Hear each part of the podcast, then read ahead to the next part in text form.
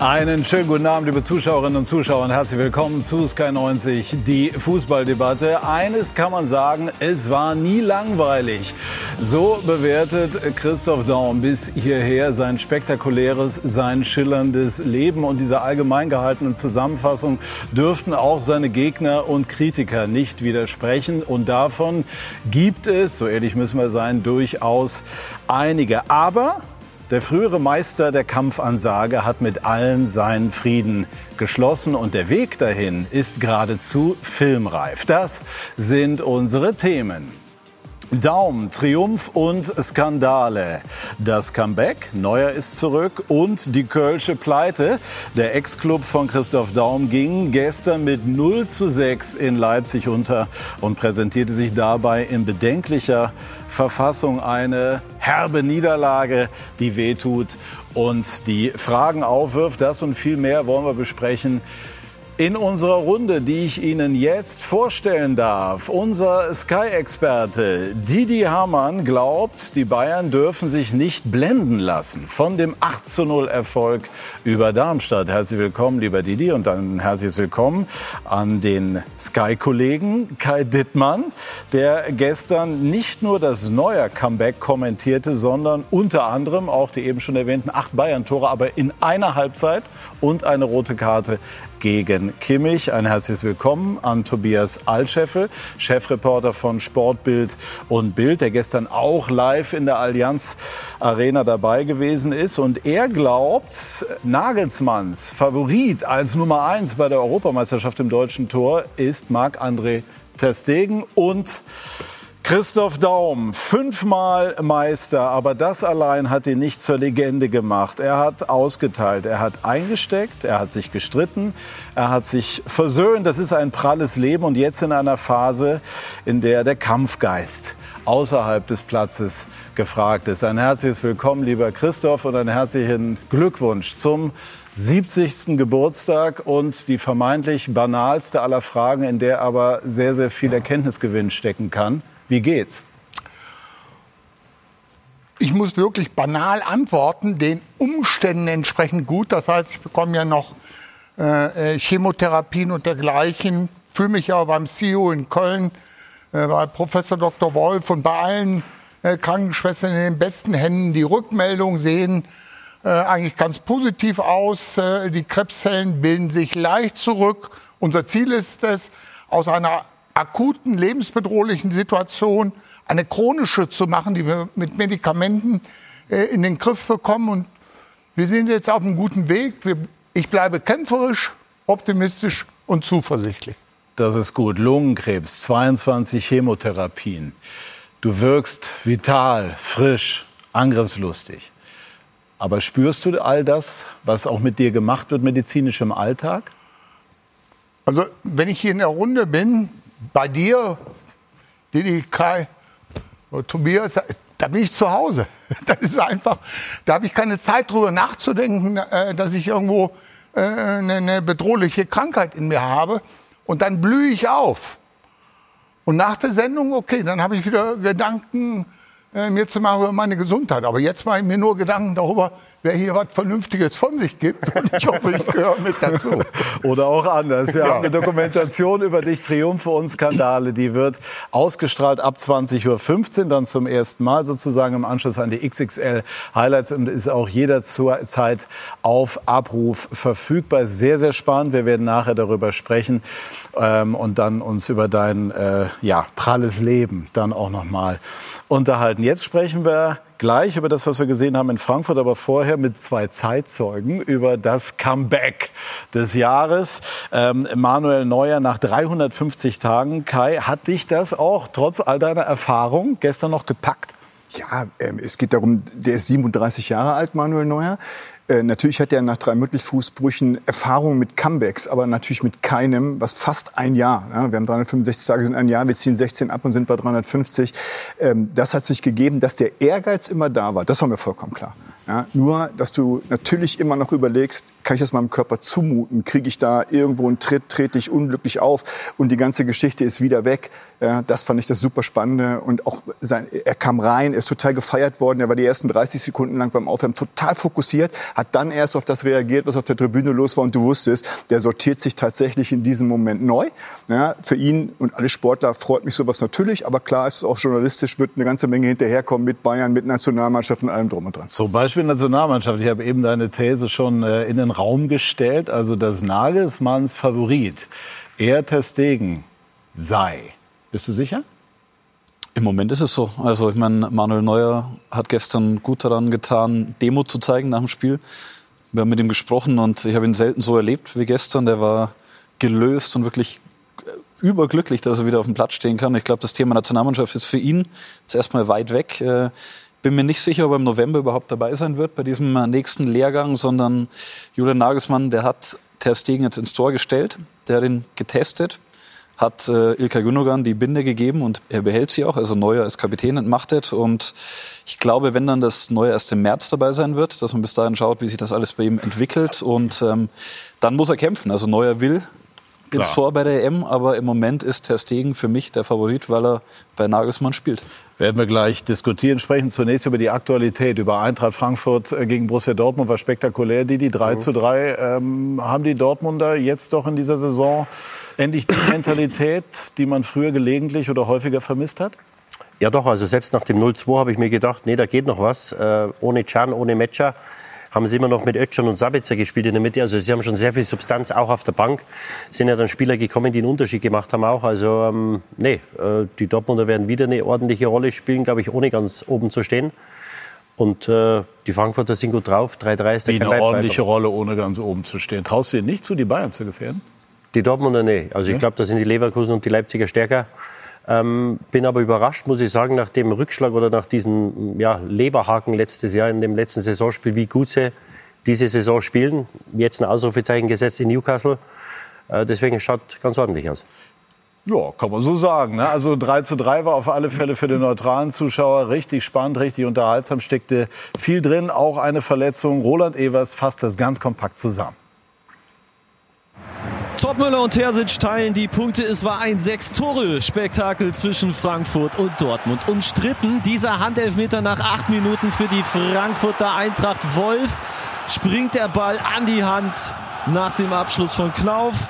Mamouche vom Punkt verwandelt seinen ersten Bundesliga-Elfer, zweites Bundesligator in Serie. Und Mamouche war in der 24. schon wieder zur Stelle. Kobel kann zweimal nicht abwehren. Mamouche mit dem Abstauber, sein erster Doppelpack. Noch vor der Pause die Antwort der Dortmunder. Marcel Sabitzer kann auf 2 zu 1 verkürzen mit seinem ersten Dortmunder Saisontor. Und dann kam Mukoko von der Bank und trifft zehn Minuten nach der Pause zum 2 zu 2. Erneute Frankfurter Führung in der 68. Shaibi, der auch ein starkes Spiel machte mit seinem ersten Tor, doch es reichte nicht für den Sieg. Julian Brandt mit dem Schlusspunkt in der 82. zum 3-3. Christoph, was traust du denn den Dortmundern zu, die am kommenden äh, Wochenende das Spitzenspiel gegen die Bayern haben? Einen vierten Platz.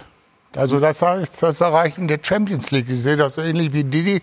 Für ganz oben fehlen mir da äh, einige Dinge äh, äh, vom Zusammenhalt, wie sie äh, miteinander umgehen. Natürlich haben sie eine unheimliche Siegesserie jetzt hingelegt.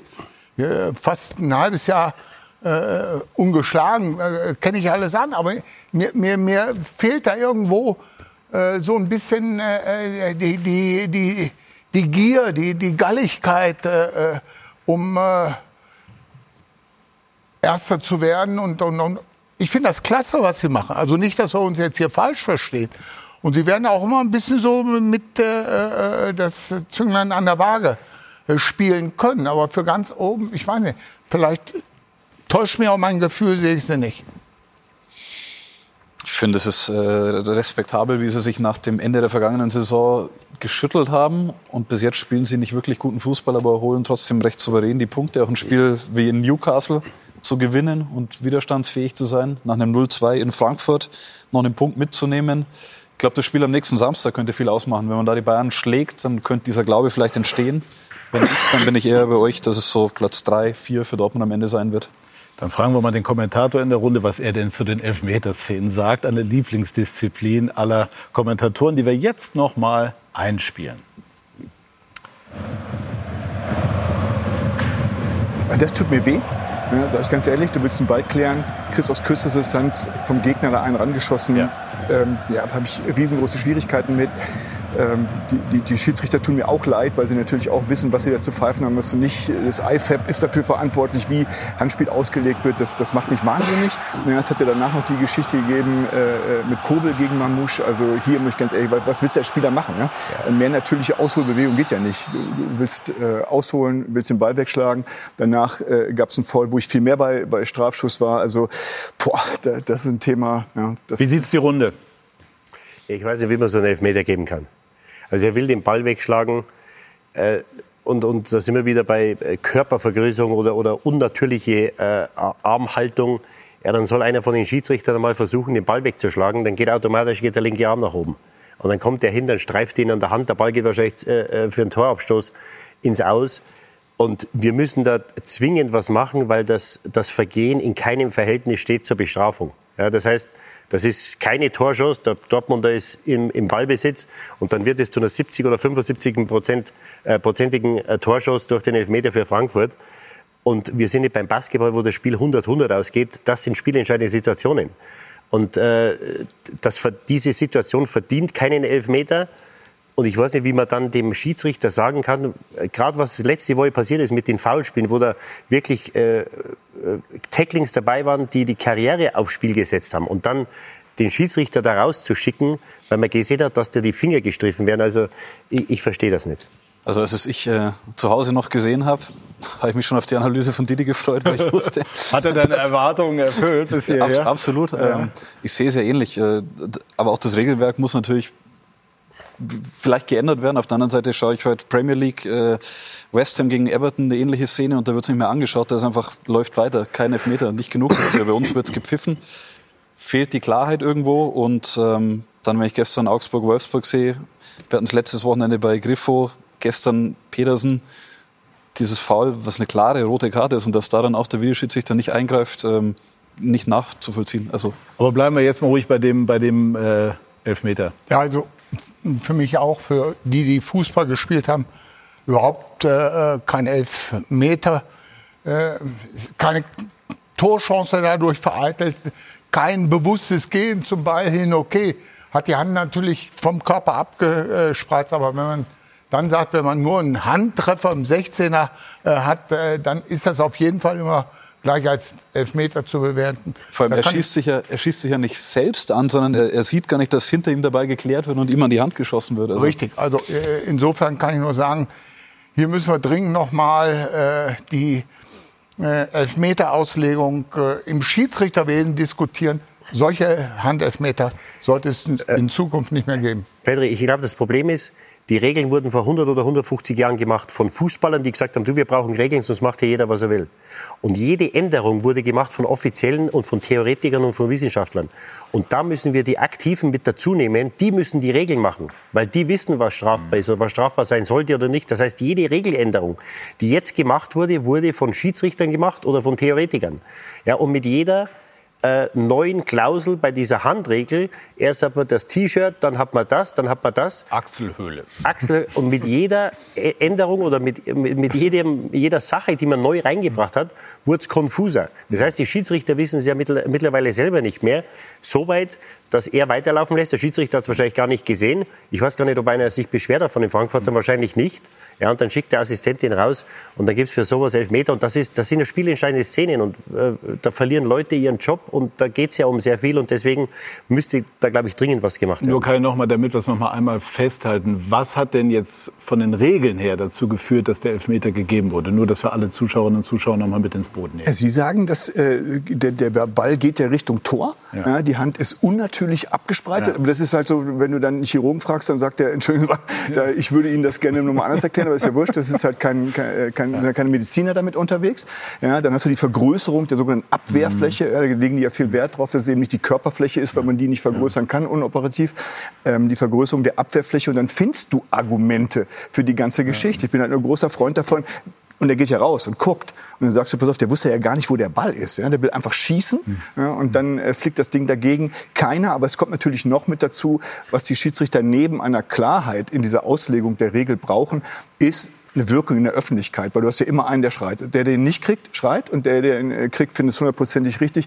Da musst du halt auch viel Aufklärungsarbeit leisten. Das haben sie nie getan. Sie haben gesagt, das ist so, ihr müsst es lernen und wenn ihr es nicht könnt, ist es euer Problem. Also wenn man das hinkriegen würde, dass man mehr Fußballexpertise bei diesen Entscheidungen mit reinbringt, aber eben auch gleichzeitig versucht, dann die Öffentlichkeit zu überzeugen, auch Trainer zu sagen, Mecker nächste Woche, nicht heute, mhm. würde äh, viel helfen. Wichtiger Punkt, ja große Sorge bei dem Tor von Kane, bei diesem 55-Meter-Tor, als das der Masraoui den ja, ja. hinbekommt. Ja. Und ich glaube, da haben sie dann einfach gesagt, jetzt ist egal. Da das, würde man sich manchmal, das würde man sich manchmal mehr wünschen, oder? Dass einfach auch mal, dass man mal was laufen lässt. Das war ja ursprünglich auch die Idee bei dem Videobeweis, zu sagen, nur die glasklaren Sachen. Und bei Hand denke ich mir immer, warum sagen wir nicht als einziges Kriterium äh, Absicht ja, nein und alles andere ist nachrangig. Dann wäre es irgendwie ja, aber das klarer. Entscheidende bei, bei äh, Didi sagt, äh, da sollten mal irgendwelche äh, Leute in diesem Regelboard äh, sein, äh, die auch äh, selber Fußball gespielt haben und diese Situation mhm. nachvollziehen können. Nur,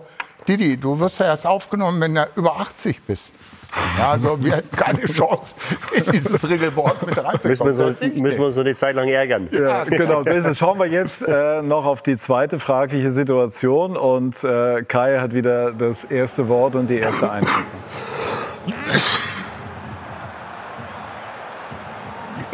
Ja, das ist der Elber, den er vorher gegeben hat, finde ich. Mhm. Kann nicht den Ball spielen, geht da raus, trifft ihn am Fuß. Also das ist so ein, so ein, so ein Klassiker, wo ich als, als ähm, Torwart zu meiner aktiven Zeit gehört Entschuldigung, ich mhm. gehe klar zum Ball, aber natürlich wusste ich hinter in der Kabine auch äh, nein. Ja, das war äh, ein Foul und das ist ein Strafstoß. Ja, also äh, das Einzige, was noch, äh, äh sag mal, für den Schiedsrichter spricht, ist, dass der Torhüter danach den Ball nach dem Oberschenkel kriegt und dass er damit die Richtung ändert. Mhm. Wenn er an den Torhüter vorbeiläuft, ja, äh, dann ist ganz klar äh, äh, die Entscheidung, äh, dass es ein Elfmeter ist. Ehe wir jetzt weiter noch in die äh, Untiefen der Regelkunde abdriften, äh, nochmal konkret zu dem, was passiert ist. Kobel wird, äh, hat sich verletzt, musste runter. Man weiß jetzt noch nicht genau, was es ist. Es scheint was an der Nase eben äh, zu sein. Wie schwer wäre dieser Verlust, wenn es denn so käme, im Spitzenspiel Christoph gegen die Bayern? Für mich äh, ist Kobel einer der herausragenden Torhüter, wäre ein Riesennachteil. Äh, nur ich glaube, dass der Kobel dreimal an seiner Nase wackeln wird äh, diese Woche. Dann macht er sich Tape drauf oder wenn es sein muss, macht er sich so, so, so, so eine Maske. Und der wird spielen. Also es ist für mich auch äh, ein Tier, was sich für seine Mannschaft, für seine Fans einsetzt. Äh, insofern bin ich zuversichtlich, dass er selbst mit Verletzung äh, ja. Äh, spielt. Ja. Didi? Ja. Also Nasenbein muss man sehen, ob es ja. operiert werden muss. Hat jetzt nicht so ausgesehen dann wird das wieder ein, eingerenkt. und äh, also ich hatte das selber mal, du kannst damit spielen, also das ist nicht das Problem. Zur Not kann er mit Maske spielen, beim Torwart ist es natürlich etwas anders wie für einen Feldspieler. Ja. Aber zur Not mit Maske, deswegen äh, gehe ich auch davon aus, dass er spielen wird. Ja, du siehst, wie er in Newcastle Dortmund im Spiel gehalten hat oder den Sieg festgehalten hat, wie er heute auch bis zu dem Zeitpunkt wieder zwei unhaltbar eigentlich hält, äh, wäre natürlich eminent wichtig für dieses Spiel.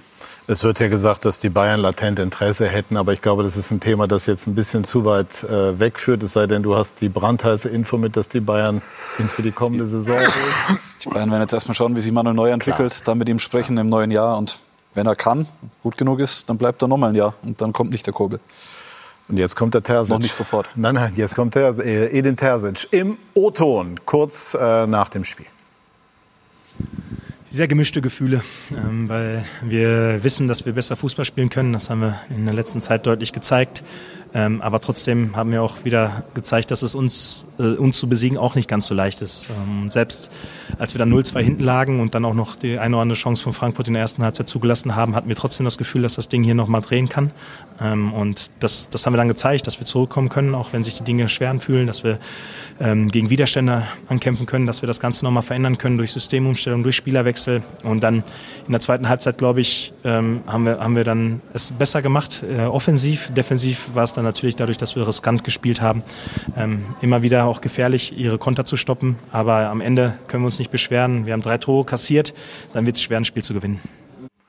Kurze Gegenrede übrigens noch von Kai zu dem, was wir eben gehört haben zum Thema Dortmund. Ja, Kein behaupte, Meisterschaftskandidat. Das ist von den Spitzenteams die, die das größte Steigerungspotenzial Mhm. hat. Ich fand den Umgang nach der verpassten Meisterschaft falsch. Da war sehr viel Mitleid und Lob mit dabei. Aber wenn du gegen Mainz das letzte Heimspiel nicht gewinnst, hätte ich mir deutlich mehr Kritik gewünscht. Jetzt zum Saisonbeginn waren sie mit sich selber kritischer, als sie sein müssen, weil sie einfach nicht verloren haben in der Liga, obwohl sie nicht gut gespielt haben. Und ich schreibe sie deshalb nicht ab, weil sie für mich von Leverkusen, Bayern und Leipzig das größte Steigerungspotenzial haben. Ein Wort, äh, Christoph, zu Mario Götze, der ähm, heute nur Joker war. Ist das eine Rolle, mit der er sich jetzt häufiger wird anfreunden müssen oder ist er nach deiner Meinung im Grunde gesetzt? Also ein kompletter Fußballer. Also von, von äh, seinen Anlagen, von seinem Potenzial her brauchen wir nicht äh, äh, groß äh, zu sprechen, ob der spielen sollte oder nicht. Wichtig ist immer seine physische und auch seine psychische Verfassung. Das heißt, wie ist er im Kopf drauf und äh, äh, äh, wie stellt er sie im Training dar? Und wenn er im Training klare Signale und Zeichen setzt, äh, ich will spielen, ich setze mich hier durch, dann wird der Trainer das sehen, wird dann auch spielen lassen. Der Trainer wird die besten Spieler spielen lassen. Der lässt ja nicht äh, Mario Götze draußen, äh, äh, damit er noch einen guten Spieler nachlegen äh, kann, sondern der wird sich immer für die Startelf, für die aktuell besten elf Spieler, die auch am besten miteinander harmonieren, muss ich natürlich sagen, entscheiden. Und äh, insofern stellt sich im Augenblick nicht äh, für mich die Frage, ob er jetzt äh, so in diese Rolle Einwechselspieler hineinwächst. Nee, kann der Stammspieler werden. Viele Fragen stellen sich äh, rund um die Bayern. Es gab äh, gestern viele Themen. Vorher haben wir gesagt, das ist das Comeback von Manuel Neuer. Ja, das war's, Jonas Friedrich. Aber es ist noch sehr viel mehr passiert. Es war das Comeback von Manuel Neuer nach über zehn Monaten. Es war ein absolutes Spektakel zwischen Bayern und Darmstadt. Drei Platzverweise, alle nach Notbremse. Zunächst für Kimmich, dann für Jasula, dann für Malitza. In Durchgang zwei Zehn Münchner gegen neun Darmstädter. 1 zu 0 Kane, 2 zu 0 Sané. Das Ganze in der 56. Minute. 60. Nach Freistoß das 3 zu 0 durch Jamal Musiala. Es folgte das 4 zu 0 durch Leroy Sané. Die Bayern im Blutrausch. Das Traumtor schlechthin. Harry Kane in der 69. aus mehr als 50 Metern.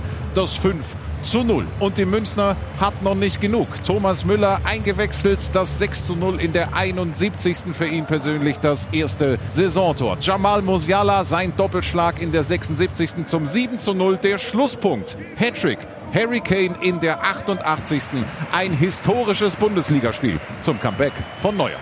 Ich war positiv aufgeregt. Äh, nicht so, dass ich jetzt nervös war, aber äh, in gewisser Erwartungshaltung, was jetzt äh, hier draußen passiert. Und ich habe mich einfach richtig gefreut, wieder in der Allianz Arena zu sein, vor den eigenen Fans zu spielen und mit der Mannschaft einfach auf dem Platz zu stehen. Manuel, dieser lange Weg zurück, mental anstrengend, körperlich anstrengend. Gab es auch mal den Moment, wo Sie gedacht haben, nee, ich tue es mir nicht mehr an, das war's? nee, auf gar keinen Fall. Also es gab auf jeden Fall viele Höhen und Tiefen. Das ist klar, aber ich hatte immer den Willen, auch zurückzukehren und war sehr ehrgeizig. Er wirkt so gelöst, wie ich ihn eigentlich noch nicht erlebt habe. Woher nimmt Christoph ein Mann mit diesen Erfolgen und in diesem dann für einen Fußballer fortgeschrittenen Alter die Motivation, um nochmal zurückzukommen? Weil er weiß, dass er durch diese Verletzungszeit nur seine Karriere verlängert.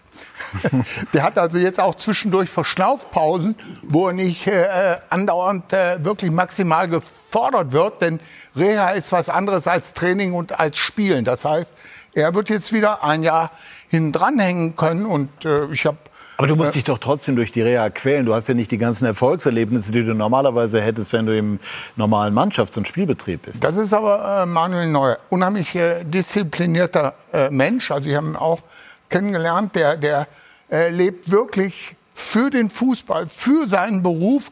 Und da ist das für den eine äh, ganz normale Sache, dass diese Anweisungen, die ich vom äh, Reha-Trainer bekomme, ich bestmöglich umsetze. Also äh, mit ihm zusammenzuarbeiten, das hörst du auch von den Torhütertrainern oder von den anderen Trainern, die sagen immer wieder vorbildlich. Das ist auch meine Erfahrung, dass die absoluten Weltstars immer wieder für mich die angenehmsten Spieler waren. Treibt Neuer an, dass der ein oder andere ihn schon abgeschrieben hat? Schon auch, ja klar. Also er hat jetzt gerade vor, glaube ich, einer halben Stunde was gepostet bei Instagram, ein Video über seine Verletzungszeit mit Don't Stop Believing und äh, Schlagzeilen, wo er quasi abgeschrieben wurde. Daher ist ja offensichtlich, dass das für ihn ein Antrieb war und die Leidenszeit war sehr lang. Es soll sogar damals eine Amputation von seinem Bein gedroht haben. Also wenn man, wenn man sich das äh, mal alles überlegt und wie er sich zurückkämpfen musste nach diesem, nach diesem Unfall, dann ich bin bei dir. Ich habe ihn gestern dem Spiel gesprochen und dieser Glanz in den Augen, das war nicht mal nach dem Champions League Sieg vergleichbar, wie er sich da präsentiert hat. Ähm, ist schon ja, Comeback des Jahres, sind wir uns, glaube ich, einig. Sein größter persönlicher Erfolg, kann man so weit gehen? Definitiv. Ich äh, könnte mir sogar vorstellen, dass wenn du auf dem Niveau unterwegs bist, willst du dass dein Nachfolger, und er hat ja das Torwartspiel auf ein, auf ein anderes Level gehoben, dann willst du, dass der Nachfolger der Nationalmannschaft Bayern äh, das auch macht. Und nicht irgendeiner, der gut hält oder der sehr gut hält, sondern du willst dann schon auch einen, glaube ich, haben und sehen, der das noch mal besser macht, die ganze Geschichte. Und das, was du gefragt hast, ist für mich der zentrale Punkt. Die Leute, die gesagt haben, kommt nicht zurück, keine Chance der Nationalmannschaft weg, das waren die, die ihm noch mal diesen extra Schub gegeben haben, in der Reha so zurückzukommen, wie er aller Voraussicht nach zurückkommen wird. Mhm. Wie fit hat er auf dich gewirkt? So fit wie eh und je. Also er wurde ja nur einmal geprüft, da war er da, so wie wir es kennen von ihm. Aber ich glaube, was, was diese Erleichterung äh, auch, auch ausdrückt, dass er wahrscheinlich bis vor zwei, drei Monaten selber nicht gewusst hat, ob er nochmal im Tor steht. Ja, also das ist ja, da musst du ja jeden Tag musst du ja schauen, wie, wie, ist der, wie ist der Prozess, wie ist der Verlauf, zwickt es dann irgendwo anderes. Ähm, und ja, also einfach nur erleichtert. Und man kann nur den Hut ziehen, in dem Alter sich da nochmal zehn, elf Monate durchzukämpfen äh, in der Früh um halb acht im Kraftraum zu stehen, äh, zum Teil zwei, drei Einheiten zu machen und nicht zu wissen, ob es nochmal ob es nochmal äh, einen Moment gibt, wo er vor 70.000 im, im, Stadion spielt. Und äh, deswegen war er, glaube ich, so erleichtert gestern. Ich glaube, wir haben uns alle gefreut. Da kann man als, ähm, als Sportsmann nur den, nur den Hut ziehen zu dieser Leistung, sich nach so langen nach so einer langen Zeit so zurückzukämpfen. Und jetzt hoffen wir natürlich, dass er, dass er gesund bleibt. Muss man jetzt mal abwarten, wenn er drei, vier Spiele macht am Stück, drei Spiele in der Woche. Wenn er jetzt im Pokal spielt, ähm, dann das große Spiel nächste Woche, dann ist Champions League wieder. Das muss man mal abwarten. Aber ähm, ich war auch skeptisch, ob er noch mal kommt. Jetzt ist er wieder da und jetzt hoffen wir natürlich, dass er da bleibt. Ja, und jetzt ja. ist natürlich dann die nächste. Er, er, er, trainiert erst seit vier Wochen voll. Also, wie Didi sagt, vor zwei, drei Monaten wusste es nicht genau. Und ähm, vier Wochen erst volle Belastung, da ging dann auch alles. Und gestern im Spiel, es waren ja nicht nur diese zwei, drei Paraden, sondern auch, äh, wie kann er diese Halbflugbälle spielen, hält der Fuß dort. Hat alles äh, wunderbar geklappt und auch nach der roten Karte für Kimmich, weiß nicht, ob das mhm. so auffällig war, aber ist er zu den Mitspielern hin, hat auf den äh, Kopf gezeigt, mhm. hat gesagt, jetzt ruhig bleiben, Kopf anschalten und ja gut, dann war recht schnell Darmstadt auch nur noch zu zehn. Also er war auch als dieser Führungsspieler wieder sehr aktiv und sehr schon eingebunden in seinem ersten Spiel. Ja, und jetzt ist natürlich die, die nächste Diskussion dann nicht weit, nämlich die, die wir eben schon angerissen haben. Was ist ähm, mit der Europameisterschaft? Wird er dort nach deiner Einschätzung, Didi, die Nummer eins sein? Also ich glaube, dass, dass ihn das im Moment, so wie es Tobi gesagt hat, nicht interessiert. Das wird ein Thema im März, aber nicht bis Weihnachten. Also er muss jetzt erst mal schauen, dass er, dass er 5, 10, 15, 20 Spiele macht. Aber dass es ihn nicht interessiert, glaube ich nicht. Ja, Im Moment nicht. Im Moment will er nur, dass er gesund bleibt. Weil du weißt ja, du kannst ja, wenn du jetzt drei Spiele in der Woche machst, kann es ja sein, dass der Oberschenkel zumachst oder dass du ein Faser ist. Dann bist du wieder 10 oder 14 Tage weg. Dann musst du wieder schauen. Und, und äh, du musst mal einen Rhythmus bekommen jetzt. Und ob er diesen Rhythmus wieder bekommt, das steht ja noch in den Sternen. Ja, weil gestern war natürlich ein dankbares Spiel, weil die, das, das, der Unterschied ist von Training, du kannst das Spiel nicht simulieren, aber du musst 90, 95 Minuten brauchst du Körperspannung. Und das kannst du im Training nicht simulieren. Gestern haben mir wahrscheinlich eine halbe Stunde oder 40 Minuten Körperspannung gereicht, weil in der zweiten Hälfte war mehr mit, äh, mit, mit Jubeln und mit, ähm, mit Torjubel beschäftigt.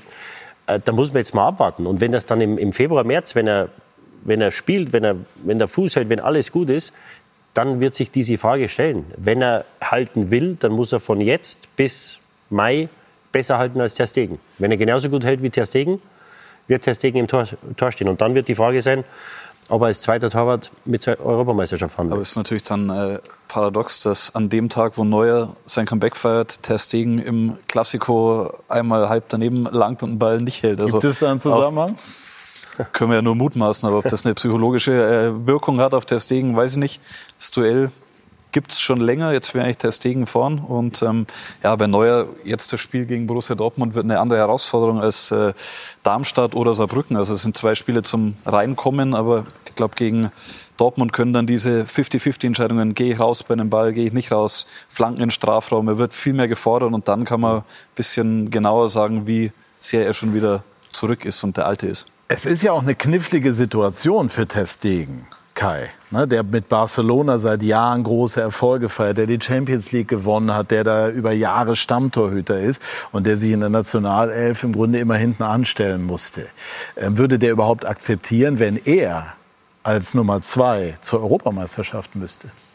Ja, das ist das, was, was die gerade aufgeworfen hat. Das äh, hat Dimension von Lehmann Kahn 2.6, die ganze Geschichte, wo ich auch mal äh, mit, mit ganz viel Interesse und äh, auch ähm, journalistischem Ethos da mal hingucken würde, wie verhalten die sich. Ja? Aber das sind einfach zwei super Torhüter, wo der eine vielleicht sogar am, am Fuß neuer noch besser ist im Aufbauspiel als der Zegen, der da schon gut ist bei der ganzen Geschichte, auch im Antizipieren äh, von Situationen so. Und ob die dann wirklich sagen am Ende, er ist Sport und ich setze mich auf die Bank, ich, ich kann, äh, jetzt bin ich bei Didi, ja. Ich warte wirklich bis März, wie die sich beide so entwickeln. Aber das ist so ein Ding, wo es einfach sein kann, dass einer zurückzieht. Würde ich nicht ausschließen. Also, also ich glaube, es ist, ist ja etwas anderes, weil das war ja ein, ein schleichender Prozess beim Kahn. Ja, äh, gab es immer wieder die Stimmen und dann hat irgendwann im März oder was hat der Klinsmann gesagt, so, der, der Lehmann äh, hält. Und dann, klar, hätte er noch die Möglichkeit gehabt zu sagen, ich mache das nicht, aber er hat gesagt, nee, ist Heim-WM, ich mache das. Jetzt ist natürlich eine andere Situation, weil der Neuer hat durch die Verletzung, wo er ja selber schuld war, hat die Tür aufgemacht. Das heißt, Ter Stegen ist jetzt die Eins. Also ich, ob Neuer als Zweiter mitfährt, kann sein. Aber ich glaube nicht, dass Ter Segen als Zweiter mitfährt, weil er, außer er äh, lässt sich was zu Schulden kommen in den nächsten Monaten, was hoffentlich nicht der Fall sein wird, weil er ein unheimlich stabiler und sehr guter Torwart ist. Ähm, und wenn dann der Nagelsmann kommt im April und sagt, du pass auf, ich glaube, der hält jetzt besser als du, dann kann ich mir nicht vorstellen, dass Ter Stegen nochmals Zweiter zum Turnier fährt. Generell wirklich spekulieren wir hier über Dinge, die die jetzt auch gesagt hat. Entscheidend ist ja erstmal, äh, dass man nur jetzt äh, über Wochen, über Monate erstmal wieder äh, seine Leistung zeigen, nachweisen muss und ohne eine Verletzung zu bekommen. Jetzt aber, jetzt Christopher, jetzt machen wir mal das beliebte Was wäre, wenn. Aber wir haben kein Torwartproblem. Wir, wir konstruieren hier aber irgendwas, um die Sendung vollzukriegen. Oder Nein, wir haben ganz viele Themen, aber es ist spannend. Wir reden über Manuel Neuer, der einer der, der besten Torhüter aller Zeiten ist, vielleicht der beste. Testegen ist auch ein Top-Torhüter. Äh, Nagelsmann, der frühere Vereinstrainer von Neuer mit der dazu bekannten Historie, ist dabei. Das ist schon interessant. Wenn Neuer seine Leistung bringen sollte, Wer wäre dann bei dir im kommenden Sommer die Nummer eins? Ja, okay. Ich finde immer diese Konjunktive sensationell. Also äh, kann ich nur wieder sagen, wenn meine Oma Eier hätte, wäre es mein Opa. Ja, also wer wird, wer wird jetzt spielen? Also wäre ja auch nicht uninteressant. Ja, richtig. Aber äh, ich kann dazu nur äh, sagen, die Leistung sollte entscheiden. Äh, von, von, von der Leistung her hat der Stegen für mich super Leistung bei Barcelona ge gebracht. Aber jetzt wird hier von Tobias schon wieder so kleine Spitze reingebracht. Oh, äh, Manu spielt und dann kriegt er gegen, gegen, gegen Real auch noch, äh, fängt er sich so eine halbe Kirsche hier halten kann. Klar, das kann auch denen mal passieren. Also ich kann sagen, wir haben kein Torhüterproblem. Nagelsmann ist in der komfortablen Situation, dass er mit Trapp noch einen tollen Torhüter hat.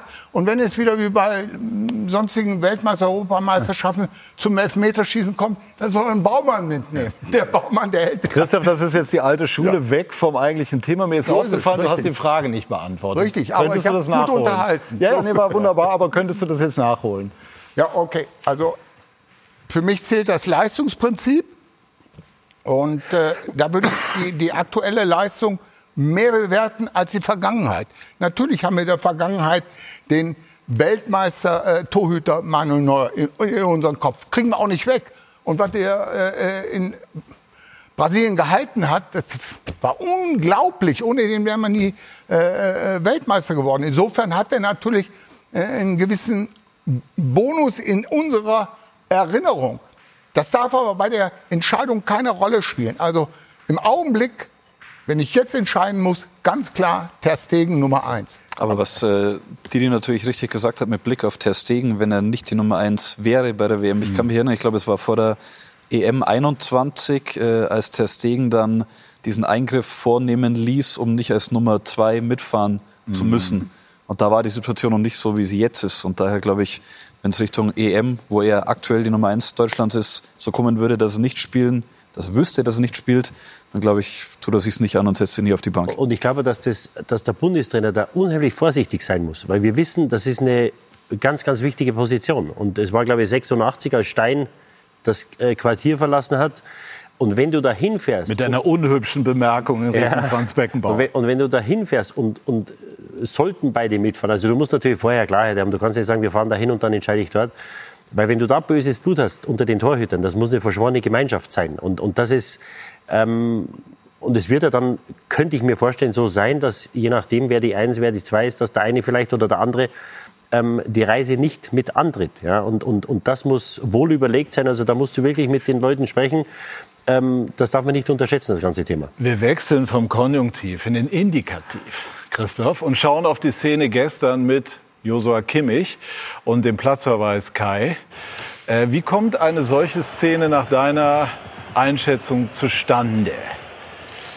Ja, frage ich mich die, die gesamte Zeit. Und ich habe am, am Anfang in der Vorbereitung, als Thomas Tuchel anfing, über eine Holding Six zu reden und Josua Kimmich äh, in der Öffentlichkeit ähm, all die Unzulänglichkeiten seines Spiels vorzuhalten, noch gedacht, na, das ist hoffentlich so eine Finte, wo er uns Journalisten in eine Ecke schickt, weil er was ganz anderes vorhat. Mittlerweile glaube ich, er meinte das ernst. Und mittlerweile behaupte ich auch, das hat Josua Kimmich und beschäftigt ihn im Kopf so sehr, dass ihm solche Dinger in Istanbul unterlaufen, dass sie ihm auch da unterlaufen, weil du einfach so mit dir beschäftigt bist, guckst, wo stehe ich, Automatismen weg sind, Selbstverständlichkeiten weg sind bei der ganzen Nummer. Das finde ich jetzt nicht besonders produktiv vom, vom, vom Coach, weil das einfach ein, wichtiger, ein sehr wichtiger Spieler ist. Aber ich bilde mir ein, du, du verhältst dich als, als Josua Kimmich in der Situation gegen Darmstadt. In der vierten Minute verhältst du dich nicht so, ja, wenn du mit dir im Reinen bist. Das ist eine spannende These und dazu passt vielleicht auch der O-Ton gestern von Thomas Tuchel zu dieser Szene. Darf Ja, ihm so also nicht passieren, ne? Nein, passiert halt trotzdem, aber die Entscheidung war mit Sicherheit die falsche, heute ins Dribbling zu gehen. Sie haben, recht, jetzt, äh, das hat das gegen äh, Galatasaray auch mal. Ähm, äh, in dem Moment wäre es ganz einfach, wäre er der Wandspieler gewesen für Minje oder nochmal zurück zu Manu. Aber die Dinge passieren. Wir wollen hinten, wir wollen den Druck auch anlocken und äh, er ist da der Schlüsselspieler, da in der Mitte die, die Lösungen zu finden. Wenn du dort den Fehler machst, ähnlich wie beim Torwart, dann ja, sieht es natürlich bescheiden aus, aber okay, passiert weiter. Ist Kimmich verunsichert durch das, was Tuchel doch immer wieder in der Öffentlichkeit adressiert? Offensichtlich. Also er ist es nicht gewohnt, dass ein Trainer so wenig auf ihn hört oder ihn äh, quasi befragt zu mannschaftstaktischen Dingen. Ähm, der Einfluss von ihm bei Nagelsmann und bei Flick war sehr groß. Bei Tuchel ist es nicht so. Der ist ein Spieler wie jeder andere. Okay. Ähm, was sich in der Vorbereitung in Asien abgespielt hat, war für uns natürlich, für die Journalisten ein Spektakel, dass der eine sagt, der ist kein Sechser und zwei Tage später stellt sich der Kimmich hin und sagt, ich bin ein Sechser. Das hat ihm sicher nicht geholfen. Was ich aber auch sagen muss, äh, dass man jetzt Manuel Neuer wegen des Passes auf Kimmich irgendwie in Frage stellt und sagt, ob er den spielen muss oder nicht, ist für mich Quatsch, weil Tuchel hat es ja erklärt, das ist genau der Plan. Der Sechser wird angespielt, die, Außen, äh, die Innenverteidiger stehen, er hat drei Anspielmöglichkeiten und er macht wieder den ersten Kontakt, den zweiten Kontakt, verschleppt das Spiel ein bisschen, will vielleicht selber beweisen, was er kann, vielleicht ist die Unsicherheit im Kopf und ähm, ja, er muss eine andere Lösung finden, ganz klar. Die Unsicherheit betrifft nicht nur äh, Kimmich, die betrifft die ganze Mannschaft. Äh, wenn ich äh, äh, solche Diskussionen über, über äh, Verstärkung, was die Mannschaft unbedingt noch braucht, so in der Öffentlichkeit austrage, dann sind meine, stellen sich meine Spieler, die, die Spieler sprechen ja miteinander. Dann sagen sie, äh, äh, versetzt sie in die Situation äh, von, von Goretzka, äh, versetzt sie in die Situation von Leimer oder, oder von Kimmich. Äh, dann sind die natürlich auch äh, untereinander am Diskutieren. Wir können das doch gemeinsam lösen. Wir, wir brauchen da keinen mehr. Und äh, das verunsichert. Also nicht nur Kimmich, äh, äh, sondern äh, die gesamte Mannschaft. Und wir sagen ja auch, Also ist das, was Tuchel da macht, eher kontraproduktiv? ja, du musst ja außen mit einer Stimme sprechen. Ich glaube, es ist auch nicht gut, äh, gegenüber äh, dem Vorstand so aufzutreten. Also man, man diskutiert das intern und dann geht einer nach, nach draußen, ob das jetzt der Dresen ist, ob das der Heiner ist oder ob das Uli ist. Der gibt dann die Entscheidung bekannt. Aber äh, äh, diese Art und Weise äh, des Einforderns von, von, von, von, von Transfers äh, äh, halte ich für kontraproduktiv für die gesamte Mannschaft, nicht nur für Kimmich. Und wie Weil siehst du es bei Kimmich, bei Kimmich im Speziellen? Kai hat ja eben das auch nochmal auch erläutert, warum Kimmich das ähm, ja, verunsichern könnte, zum Nachdenken bringen könnte und wohl offensichtlich auch wird. Ja. Äh, wichtig ist für mich hier, dass äh, einer mal den Zugang zu, zu Kimmich findet, wie Tobias das gesagt hat. Bezieh den mehr mit ein. Äh, erklär den mehr, gib dem äh, äh, ein klares Bild. Was stelle ich mir von äh, deiner Position, von deiner Spielweise vor? So, jetzt erklär sie mir auch mal, damit ich mal höre, wie, wie äh, sieht äh, Kimmich das? Will, will, will der sechs sein, will er eine acht sein, eine zehn sein, will er alle, alle drei Positionen gleichzeitig mitspielen? Also so, wie einige sagen, der will den Ball erobern, sich den Pass geben und dann selber noch ein Tor erzielen. Das sagen ja auch viele. Dann muss man sagen, nein, du musst Prioritäten setzen. Wir wissen über deine Spielaufbauqualitäten Bescheid, aber wir brauchen diesen äh, äh, äh, Sechser, der vor der, vor der Abwehr klebt. Jetzt erklär du mir mal, wie du diese äh, Spielerposition haben möchtest. Aber es scheint er nicht zu machen, der Trainer. Ja, okay, ich kann dir nur sagen. äh, Ja, weil wenn, wenn er es ihm gesagt hätte, dann wär, würde er irgendwann auf der Bank sitzen, wenn er es nicht macht. Ja, okay, dann ist es eben so. Oder er spielt rechter Verteidiger. Und wenn er auch nicht will, dann eben auf der Bank. Okay, dafür haben wir einen Ja. Trainer, der Entscheidungen trifft, auch wenn sie manchmal hart äh, sind und wehtun. Aber hier, ich würde mir von ihm erklären lassen, wie, wie möchtest du in unserer Mannschaft die Sechs haben? Und wenn er die mir genauer erklärt, würde ich sagen, so hier, Kimmich, das ist deine Arbeitsplatzbeschreibung. Auf geht's. Und dann hast du den Eindruck, das tut er nicht. Also was wir jetzt im Augenblick sehen, ist ja, wie Tobias sagt, mehr eine Verunsicherung als ein konsequentes Umsetzen. Ja, also insofern fragen wir uns ja auch einen Spieler mit dem Potenzial, mit den Anlagen, äh, was spielt sie im Kopf ab? Aber da bin ich zu weit weg. Ich spekuliere jetzt, weil ich nicht so gerne mache. Also erstmal muss man sagen, auf die Bank setzen ist im Moment schwierig, weil dann gibt es einfach gar keinen mehr. Ähm, dann glaube ich schon, dass der Tuchel dem Josua Kimmich mehr erklärt, wie er ihn auf dem Platz sieht, weil er meiner Meinung nach schon ein bisschen mehr an der Kette, an der Abwehrkette bleibt und nicht mehr so diese äh, Ausflüge nach vorne sucht. Aber es ging mir mehr darum, dass diese Rückkopplung zwischen Trainer und äh, Kimmich in der Vergangenheit mehr gelebt wurde und Kimmich das anders kannte in, in Sachen der öffentlichen Forderungen. Darf ich ganz kurz eine Ja. Frage, um das nochmal zu präzisieren? Hast du also den Eindruck, dass Tuchel bewusst versucht hat, den Einfluss von Kimmich zu reduzieren? Ich glaube, dass Tuchel ein Trainer ist, der selber seine Vorstellungen so klar umsetzt, dass er nicht diesen gesteigerten Wert drauf legt, äh, unbedingt von jedem Spieler eine Rückkopplung zu bekommen oder zu sagen, ich richte meine Taktik danach aus, was die Spieler unbedingt möchten, sondern ich habe meinen eigenen Plan. Ich glaube, das ist mehr, wie er denkt. Das ist jetzt nicht nur ein Fall Kimmich, sondern einfach seine Arbeitsweise. Aber Kimmich vielleicht der prominenteste, gerade auch weil er vorher bei Nagelsmann halt als anders der gewohnt. Vertraute. Ja. Und zu diesen Geil. öffentlichen Forderungen, muss ich Ja. sagen, da gab es vor dem Spiel in Mainz ja eine Unterredung zwischen Hoeneß äh, und Tuchel dann an der Seener Straße. Und seitdem hat er, glaube ich, verstanden, dass er das unterlässt, weil er schon weiß, dass er dadurch auch die Spieler schwächt, obwohl es gar nicht unbedingt. Er will ja die Spieler nicht schwächen, er will selbst Verstärkungen, aber er hat, glaube ich, gemerkt, dass das wenig äh, produktiv ist, das öffentlich zu fordern. Ich sage immer an dieser Stelle, es ist auf der anderen Seite gnadenlos ehrlich. Das ist auch etwas, was man in Interviews natürlich auch irgendwo immer zumindest indirekt einfordert. Aber klar, es hat eben auch bestimmte Auswirkungen, die haben wir beschrieben. Kai. Ja, kann ich zu 100 Prozent unterschreiben. Das ist ja das Ding, was du aber natürlich als FC Bayern auch wissen musst. Wenn du nicht davon ausgeht, dass sich jetzt Thomas Tuchel nach seinen Trainerstationen vorher total geändert hat, ne, mit, dem, mit der Verpflichtung im, im Frühjahr beim FC Bayern. Das war immer Thomas Tuchel, der sein Ding durchgezogen hat, der dann von mir aus auch noch inspiriert durch seinen mittlerweile Freund, glaube ich, Pep Guardiola, gesehen hat, boah, da, die Großen machen das genau so, da kümmere ich mich gar nicht weiter drum. Nur du kommst in ein Gefüge, wo das Hansi Flick, Julian Nagelsmann komplett anders gelebt worden ist. Ja, und äh, entweder akzeptiert es die Mannschaft irgendwann mal, möglichst schnell, dass der, der Coach eben so ist und sie können damit umgehen. Das Gefühl habe ich tatsächlich momentan nicht. Ja, ich denke mir auch so, da, da sind ein paar Aussagen. Das war auch über Sané, der hat da zwei Tore geschossen und dann da war dann noch was offen, wo ich denke, das musst du ja auch nicht machen als Coach. Ja, ich verstehe das schon, ja, aber der, äh, lob ihn nicht in den Himmel, aber sagt halt super Leistung. Ja, 89. Minute Defensivzweikampf noch gewonnen bei 8-0 äh, gegen Darmstadt. Also das sind so Dinger, da, da, da ist Tuchel eben Tuchel. Und entweder die Mannschaft schafft es möglichst schnell damit hinzukommen, oder wir haben jede Woche super Themen, über die wir diskutieren können. Ihr habt äh, euch, also Thomas Tuchel, du so ein bisschen behagt via Medien. Werdet ihr noch Freunde in diesem Leben? Ich kenne ihn ja äh, oder kannte ihn ganz gut. Das ist ja mein Jahrgang. Wir haben früher in der Bayerischen Auswahl miteinander gespielt. Deswegen, ich habe kein Problem mit ihm. Und wenn ich ihn mal sehe, dann werden wir uns mit Sicherheit die Hand schütteln. Glaubst du, dass er Bayern, du hast eben gesagt, von dem 8-0 gegen Darmstadt darf man sich nicht blenden lassen, in dieser Saison in die große Erfolgsspur führen kann? Also eine Liebesbeziehung ist es oder wird es, glaube ich, nicht mehr. Bayern-Tour. Ja, also es, es ist ein Zweckbündnis. Ähm, seit er da ist, muss man sagen, also dass sie Meister wurden, äh, sage jetzt mal überspitzt, da konnten sie wenig dafür, die Bayern.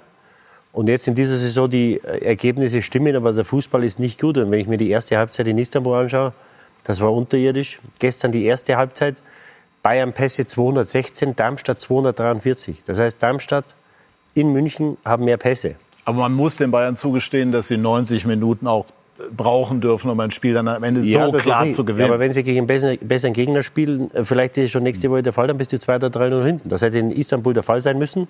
Wobei ich dazu sagen muss auch, dass der äh, Elfmeter für die Türken für mich kein Elfmeter war. Aber äh, sie, hatten da, ähm, äh, sie hatten da großes Glück, dass sie nicht im, im Rückstand waren. Und, und das geht halt nur so lange gut. Und wenn ich, wenn ich den Kimmich sehe, der Junge tut mir ja fast schon leid gestern. Ja, das ist ein, ein, ein, technischer Fehler oder ein, ein Denkfehler, weil er nicht weiß, dass der, dass der Darmstädter so nah hinter ihm ist.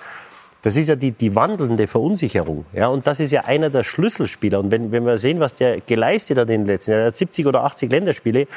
Und, und selbst wenn ich mit, mit dem Spieler nicht größter Freund sein will oder nicht den größten Stand auf den Spieler habe, dann muss ich doch wissen, wie wichtig der ist. Ja, der, der, der Junge wurde jetzt in acht Monaten demontiert vom Stammspieler in München, vom Spieler, dem Guardiola vielleicht im Sommer nach äh, Manchester holen wollte.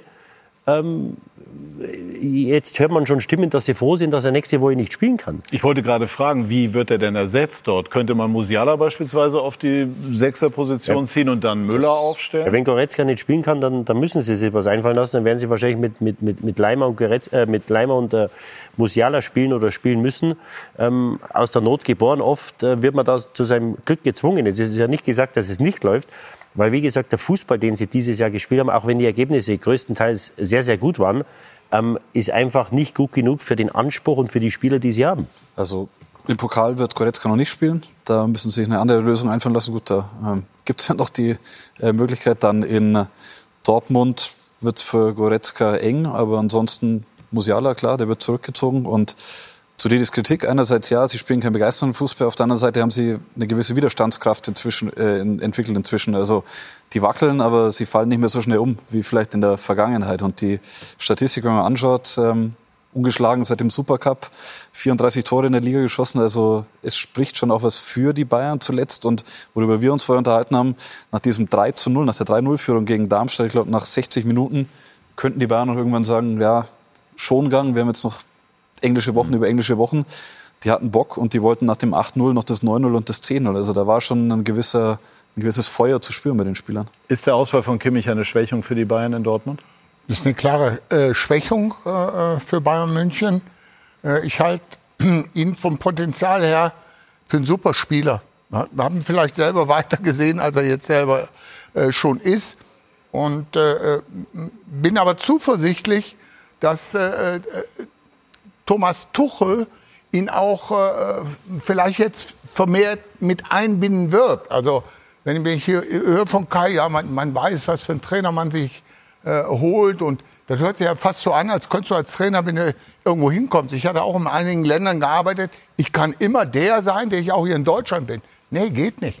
Ich muss, wenn ich äh, äh, in der Türkei bin, muss ich mich auf türkische Dinge einstellen. Und ich will jetzt nicht alle Länder durchgehen. Ich musste auch äh, äh, ein bisschen Kompromisse schließen. Wir haben das auch bei unseren, vielleicht mit dem Augenblick besten Trainer Jürgen Klopp gesehen. Anfangs in Liverpool äh, hat das auch nicht äh, so gestimmt. Kann die nicht mehr zu sagen, habe ich gehört. Dann hat aber mal Gerard sich bisschen mit ihm unterhalten und hat ihnen einige Dinge gesagt, wie in England trainiert wird, wie man in England umgeht. Und dann kam Jürgen Klopp auch dran, da, äh, sagen wir, in einen Lauf rein. Ich muss als Trainer mich auch immer ein bisschen auf den äh, Verein, auf die Mentalität, auf die Gegebenheiten einstellen, ist meine Meinung. Und eines der wichtigsten Dinge ist hier, jetzt kommen wir wieder nochmal auf den Kimmich zurück, wenn der Kimmich vorher so eine Schlüsselrolle bei Flick und auch bei Nagelsmann äh, hat und ich übernehme die Mannschaft, dann muss ich mich schlau machen, wie sind eigentlich hier, äh, wie sieht die Führungsachse aus? Und die Führungsachse, die muss ich eigentlich dann, meine Meinung, um der Mannschaft Sicherheit und Stabilität zu geben, die muss ich auch wieder aufbauen und stärken. Schlusswort für diese sehr spannende Runde. Aber wir wollen auch noch sprechen, unter anderem über den ersten FC Köln. Man kann, glaube ich, sagen, den Herzensclub von Christoph Daum. Gleich bei Sky 90, die Fußballdebatte.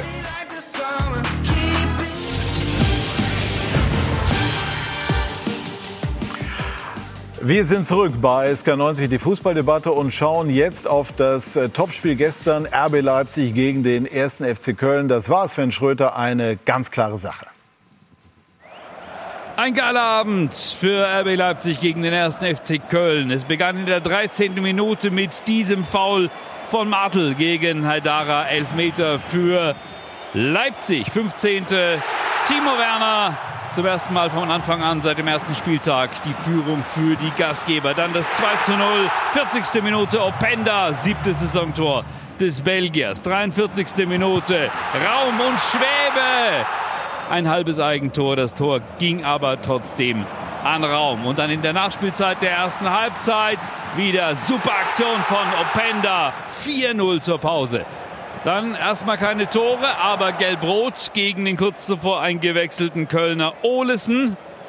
Und in der 88. war es der eingewechselte Scheschko mit dem fünften Tor für die Leipziger. Den Schlusspunkt setzte Christoph Baumgartner in der Nachspielzeit. 6-0. Bitter, bitter für den FC. Und bitter für RB Leipzig ist das, was wir äh, gerade hören. Daniel Olmo, der gestern äh, raus musste, erkennbar mit einer Schulterverletzung, hat sich offensichtlich eine Schulter-Eckgelenksprengung zugezogen. Äh, gerade aus einer Verletzung gekommen und jetzt, so wie wir hören, äh, in 2023 gar nicht mehr dabei. Gute Besserung an ihn, ganz bitter für ihn, aber auch für RB Leipzig. Ein ganz feiner Spieler, ein Unterschiedsspieler, toller Techniker, wird den Leipzigern fehlen. Christoph Daum und dem FC hat gestern auch alles äh, gefehlt, muss man im Grunde genommen sagen. Warum so wenig oder gar keine Gegenwehr? Hat Sie das auch enttäuscht? Äh, dieses Spiel sollten wir vergessen. ähm, ich habe schon vor der Saison gesagt, äh, du verlierst äh, Hector. Und Hector war nicht nur ein guter Spieler, sondern Hector hat in der Kabine außerhalb des Platzes das Sagen, der war die Führungsfigur, die gibt's jetzt nicht mehr. Äh, du verlierst den Skiri. Äh, jetzt nicht der auffälligste äh, Spieler, aber unheimlich wichtig, dankbarer Spieler, viele äh, Tore gemacht. Dann hast du einen relativ hohen Schuldenberg, holst überhaupt nichts dazu. Ja, habe ich gesagt, ja, du kannst nicht nur abgeben und einen Sparkurs fahren und dann meinen, dass der äh, Steffen Baumgart, der hervorragende Arbeit leistet, jedes Jahr die Spieler ad hoc besser macht. Der wird auch die jungen Spieler. Wir haben viele U21-Spieler beim FC Step by Step äh, besser machen. Und ich setze auch auf äh, äh, Steffen, äh, dass er letztendlich äh, äh, den Klassenerhalt schaffen wird. Aber das, was wir gestern gesehen haben, das fällt völlig auf den Rahmen. Vor allen Dingen in der zweiten Halbzeit, wie der FC ja, ja, sich hat hängen lassen. Das ist nicht der FC. FC steht wirklich für, für Leidenschaft, die vom äh, Steffen ausgeht, für Einsatzbereitschaft, Laufbereitschaft, für Kompaktheit. Ich kann jetzt noch ein paar Dinge sagen. Alles haben sie gestern vermissen lassen. Insofern vergesst, vergesst dieses Ding. Ich sage jetzt aus den nächsten beiden Spielen vier oder sogar sechs Punkte holen. Dann, äh, äh, Augsburg kommt jetzt, ne? Ja. Und dann. Äh, äh, Aber reicht denn, reicht die, das wird ja durchaus diskutiert, die Kaderqualität, die Abgänge hast du erwähnt. Vorne gibt es keinen echten, wirklichen Knipser, der 12 bis 15 Tore mal Minimum garantiert. Reicht diese Kaderqualität für die erste Liga? Nein, da hätte man tätig werden müssen. Und du hörst jetzt auch äh, von der Vereinsführung, trotz äh, des Schuldenstandes, dass man bereit ist, äh, in der Winterpause äh, nochmal nachzulegen. Da muss ich sagen, warum jetzt in der Winterpause, wo du vor Augen geführt kriegst, äh, wie denn da äh, äh, Kacke drin hängt. Hättest du lieber vorher schon äh, ein bisschen investiert und würdest jetzt nichts mit dem Abstieg, äh, Abstieg zu tun haben. Das wäre viel, viel besser gewesen. Aber jetzt, okay, der drohende, äh, äh der drohende Abstieg, das ist ein Unterschied von mindestens 50 Millionen Euro plus. Da sagen wir natürlich, okay, dann gehen wir eben da auch ein bisschen Wagnis ein.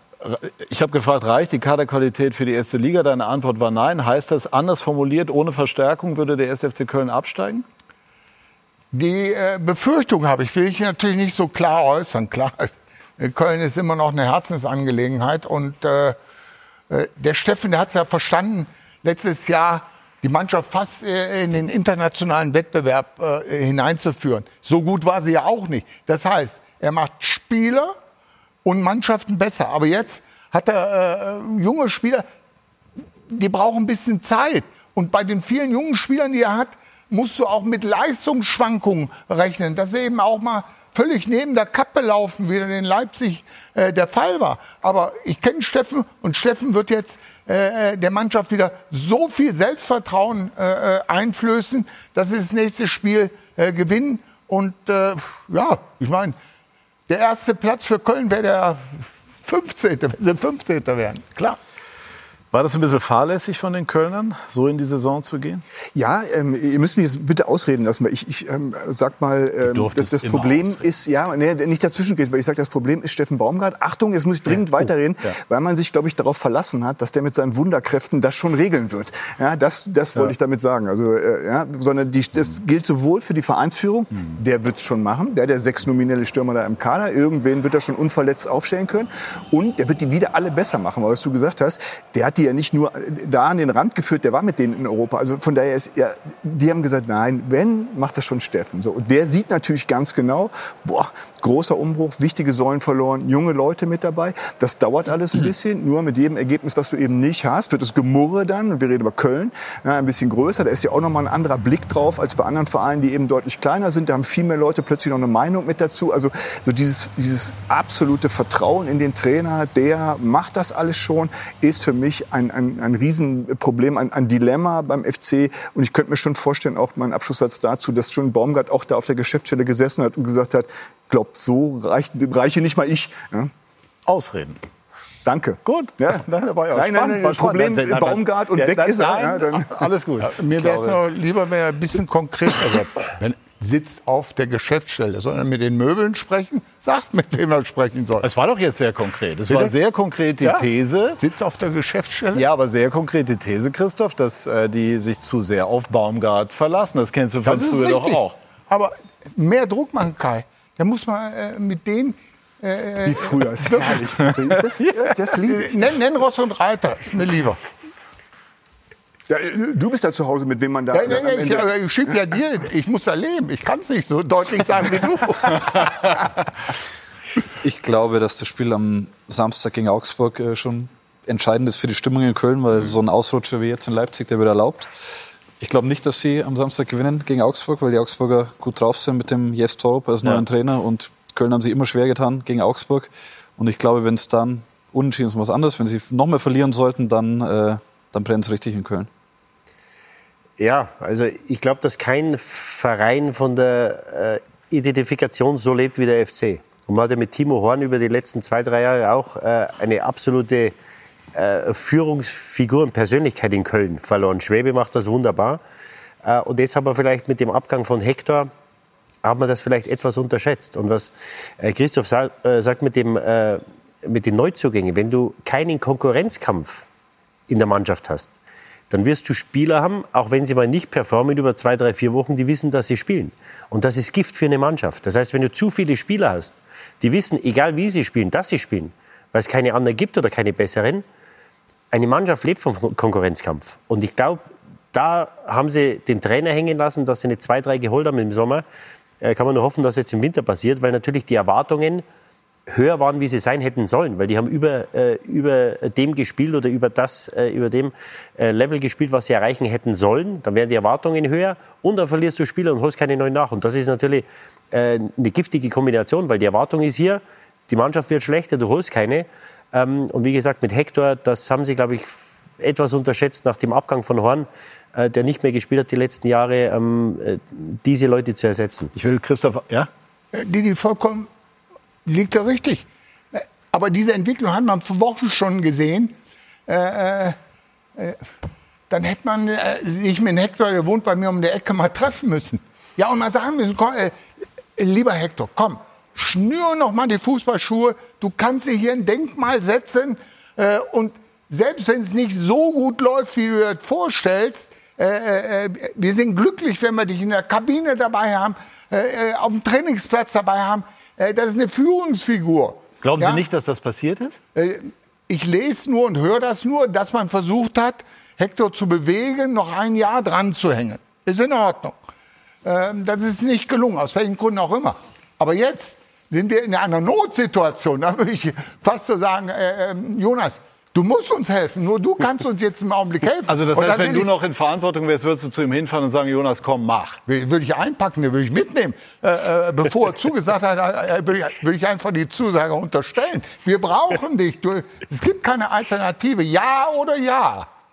Gut, beste These, die es geben kann zu diesem Zeitpunkt. Und jetzt äh, wollen wir uns gleich die Zeit nehmen, Christoph, über dein bewegtes Trainerleben und auch über deine gesundheitliche Situation nochmal ähm, zu sprechen. Bei Sky90 die Fußballdebatte gleich, Triumphe und Skandale von Christoph Daum.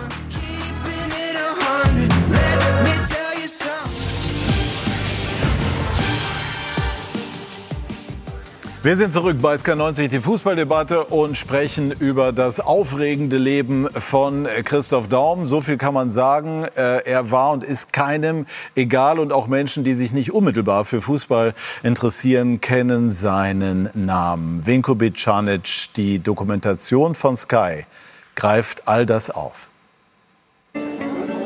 Residenzkino Köln, Dienstagabend. Bühne frei für Christoph Daum und den Film seines Lebens. Ich habe die Vorschau gesehen bei Sky und äh, jedem, dem ich davon erzähle, ist nach, nach einem Satz bin ich, habe ich Gänsehaut und bin wieder gefangen von ihm. Von den Anfängen. Am Anfang war der natürlich schüchtern. Es war noch nicht so einer, der ja sehr laut war, was er dann nachher auch geworden ist. Zur deutschen Meisterschaft. Im Prinzip war er mit seinen Entscheidungen in dem Moment, äh, das, ist, das ist nicht hoch genug einzuschätzen. Das war einfach genial. Zum Bosporus. Mehrmals. Die Verbindung zur Türkei ist Lebenslänge. Und zurück zu unvergessenen Spielen. Die verpasste Meisterschaft äh, damals war natürlich was, was uns irgendwo auch verbunden hat, ne? äh, darüber hinaus, weil das eine ist sportlicher Erfolg, aber das andere ist auch immer der Weg dahin. Was, wie kommt man äh, an Höchstleistung ran? Äh, wie kommt man auf so ein Level? Wer hilft dir dabei? Und da war er als Trainer natürlich für uns damaligen Spieler ein wahnsinniger Faktor. Himmelhoch jauchzend und ganz tief gestürzt. Ich tue das, weil ich ein absolut reines Gewissen habe. Er kämpfte mit allen Mitteln. Du hast über Jupp Heynckes gesagt, der könnte auch Werbung für Schlaftabletten machen. Die Wetterkarte ist interessanter als ein Gespräch mit Jupp Heynckes, richtig? Und kämpft jetzt seinen schwersten Kampf. Dass das hier am 70. Geburtstag ist äh, für ihn, das freut mich enorm, weil es auch nicht ein Grund ist, den Geburtstag zu feiern, sondern auch, weil es ein Grund ist, zu sehen, ähm, er ist auf dem richtigen Weg. Ich habe das vor einem Jahr hier miterlebt. Er hat das mir dann erzählt, da konnte man noch nichts sehen in seinem Haus. Da ging das mir tief unter die Seele, hat mich sehr, sehr berührt. Und jetzt bin ich auch happy, nicht weil er ja alt ist, aber weil er auf einem super Weg ist. Christoph Daum feiert das Leben mit vielen Freunden. Er war mein Förderer, er hat mich entdeckt, er hat mich groß gemacht, ihm habe ich alles zu verdanken. Äh, mehr muss man dazu nicht sagen.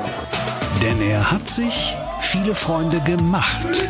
Wir wissen, dass er sein Herzblut in unsere Mannschaften ähm, gebracht hat und wir geben seine Liebe ihm zurück. Wir denken an ihn, wir ehren ihn. Es ist uns sehr wichtig. Ein Mann mit vielen Geschichten. Eine Frage an Sie, Christoph Daum, Sprücheklopfer oder Meistermacher? Meistermacher. Christoph Daum.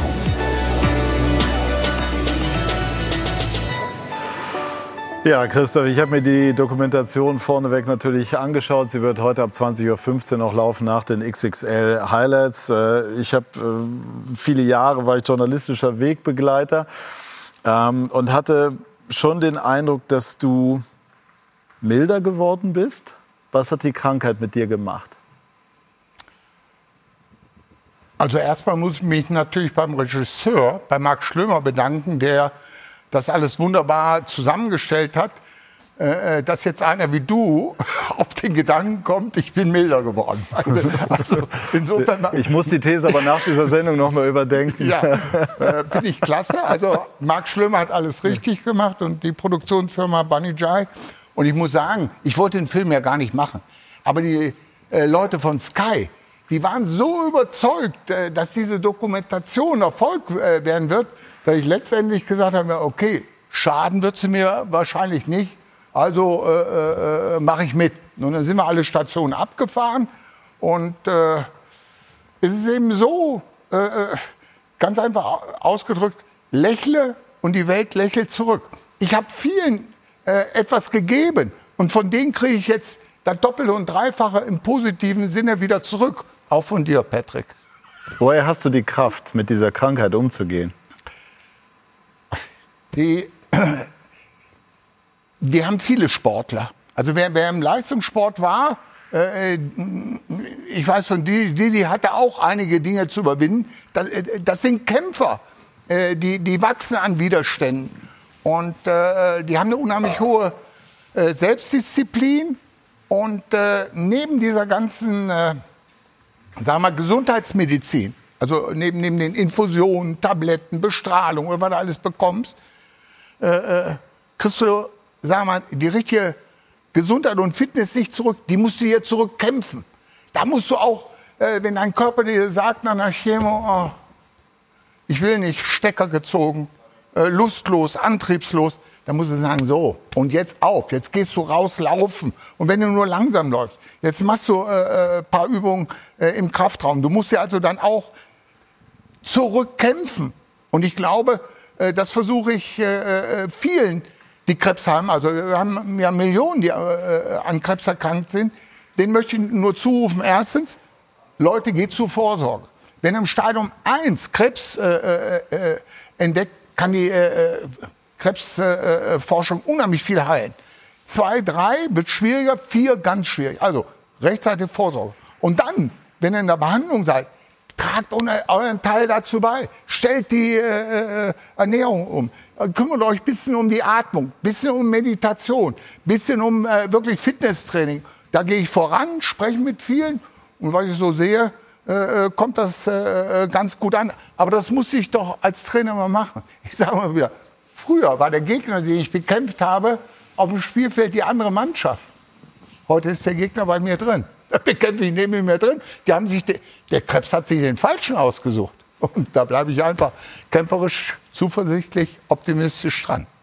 Das Verhältnis zu Uli Hoeneß ist äh, irgendwie legendär. Ähm, war auch dieser Satz, äh, da ging es ja um den Kokainkonsum von Christoph, ich tue das, der Satz seines Lebens nach deiner Wahrnehmung? Ähm, Oder ist es der Satz, der, der bei dir auch so hängen geblieben wie kein anderer und es gab viele legendäre Sätze? Natürlich, äh, weil natürlich die, die, die, die Folgen, äh, Auswirkungen äh, so groß waren, dass du das immer in Erinnerung behalten wirst, äh, die ganze Geschichte. Aber ich sehe schon, kommt, kommt ein Einwand? Nein, überhaupt kein so. Einwand. Ich finde das wunderbar. Also äh, äh, nach der Sendung werde ich äh, gleich mir diesen Satz patentieren lassen. Und wer den wiederholt und sagt, der muss mir dann was zahlen. Wunderbar. Hat Hoeneß äh, Christoph Daum wirklich verziehen? nach deiner Es sah so aus bei eurem Treffen da im, im Freihaus Brenner, das ihr hattet. Also das sah ja dann sehr herzlich aus. War, glaube ich, ein langer, da sind langer die Bilder. Ablauf, äh, bis es so weit gekommen ist. Aber das zeigt ja dann doch auch Größe von beiden Seiten, aufeinander zuzugehen. Und ähm, ich habe den Film auch schon gesehen, die Dokumentation. wenn man sieht, was so über die Jahrzehnte los war, dass es am Ende dann doch irgendwann gut wird, ist ja auch irgendwie ein Happy End der ganzen Story. Warst du nervös? Ja, wir haben oft telefoniert. Äh, und ich habe auch allen äh, Journalisten mal gesagt, komm, wir haben uns ausgesprochen, wir haben wieder einen respektvollen Umgang. Aber wenn man dann diese Bilder sieht, dass wir uns wieder umarmen, dann werden diese ganzen Aussagen äh, äh, wahrhaftiger. Und ich habe auch an Uli gesagt, gerade in der heutigen äh, Zeit, wo Menschen mehr äh, übereinander sprechen, wo Brücken eingerissen werden, lass uns zusammensetzen, lass uns miteinander sprechen, lass uns das Signal des Brückenbauens an alle äh, äh, Menschen äh, senden. Damit äh, möchte ich eigentlich auch ein Signal an diese Gesellschaft geben, also dass man mehr miteinander wieder ins Gespräch kommt. Selbst wenn man sich bekämpft hat und den anderen scheiße fand und der hat ja so einen Mist gebaut, okay, irgendwann äh, muss man auch mal wieder zu dem Punkt kommen, äh, dass man sich auch wieder versöhnt, aussöhnt und auch wieder miteinander spricht. Und dafür bin ich eigentlich Uli auch dankbar, dass er sich darauf eingelassen hat. Aber ich war auch ein bisschen, hast du recht, ein bisschen unsicher. Ja. Hättest du Christoph Daum gerne mal als Trainer gehabt? Er sollte Trainer werden 2000. Und ähm, wir hatten ja äh, von 98 bis 2000 hatten wir zwei ungute Jahre. Und ich war damals schon in England und äh, als dann bekannt gegeben wurde, dass er Trainer wird, ähm, da waren wir, glaube ich, alle freudige Erwartung. Also ich wusste natürlich von vielen Leverkusen aus der Nationalmannschaft, ähm, wie er arbeitet, was er macht, wie sie über ihn sprechen.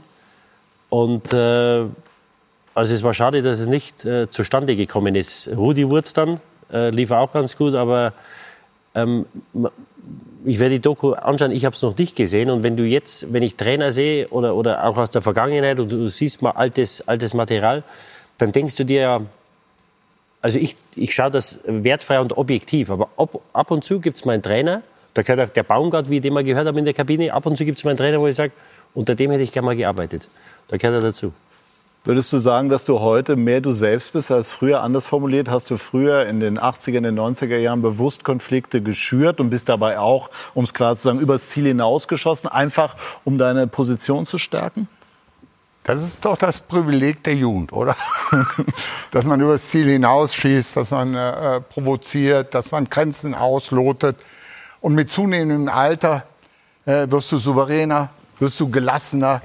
Äh, äh, äh das hat, hat, auch bei mir äh, sich entsprechend eingestellt. Und wo ich früher abgegangen bin, aufgebraust bin, atme ich heute erstmal durch. Also nach dem Motto, äh, äh, breathe in and smile, breathe out and smile.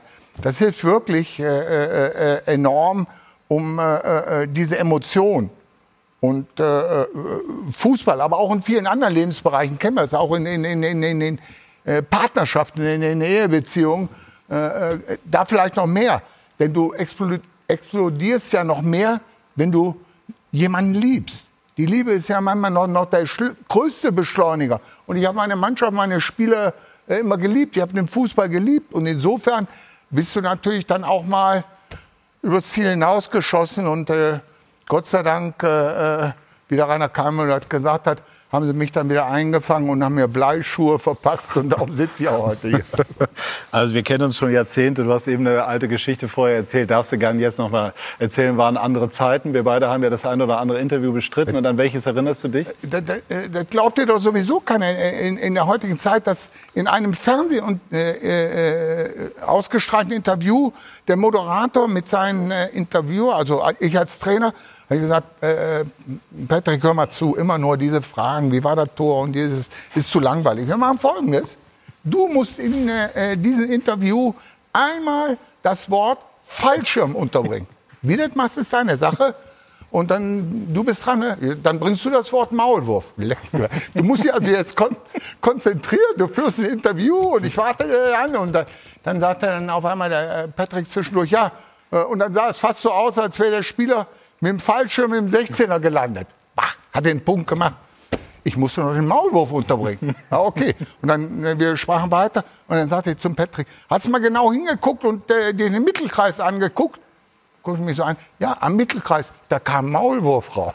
So hatte jeder sein Wort untergebracht. Haben ein tolles Interview gemacht. Aber glaubte heute keiner mehr, was wir damals alles gemacht haben. Weiß nicht, ob das heute noch möglich ist. Auch bestimmt, bestimmt. Das ist eigentlich ein ganz guter Ansatz für unsere Sendung, aber ich weiß nicht wirklich, ob wir den so weiterverfolgen können. Aber in den 90er Jahren konnte man das ganz gut ähm, machen. Äh, apropos im Sattel gehen, aktuell äh, bei Eintracht Frankfurt ist Axel Hellmann, der Vorstandschef, so wie ich eben gehört habe, in der Mixed Zone wegen der von uns schon besprochenen Schiedsrichterentscheidung noch mal so richtig aus dem Sattel gegangen. Und ich glaube, wir haben die Möglichkeit, da mal rein zu hören.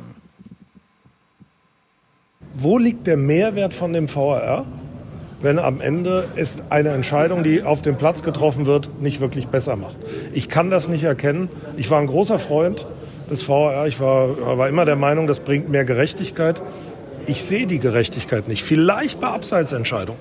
Ganz sicher bei dem Thema Torlinie, was wir schon lange abgeräumt haben. Und sicherlich auch beim Thema Abseits.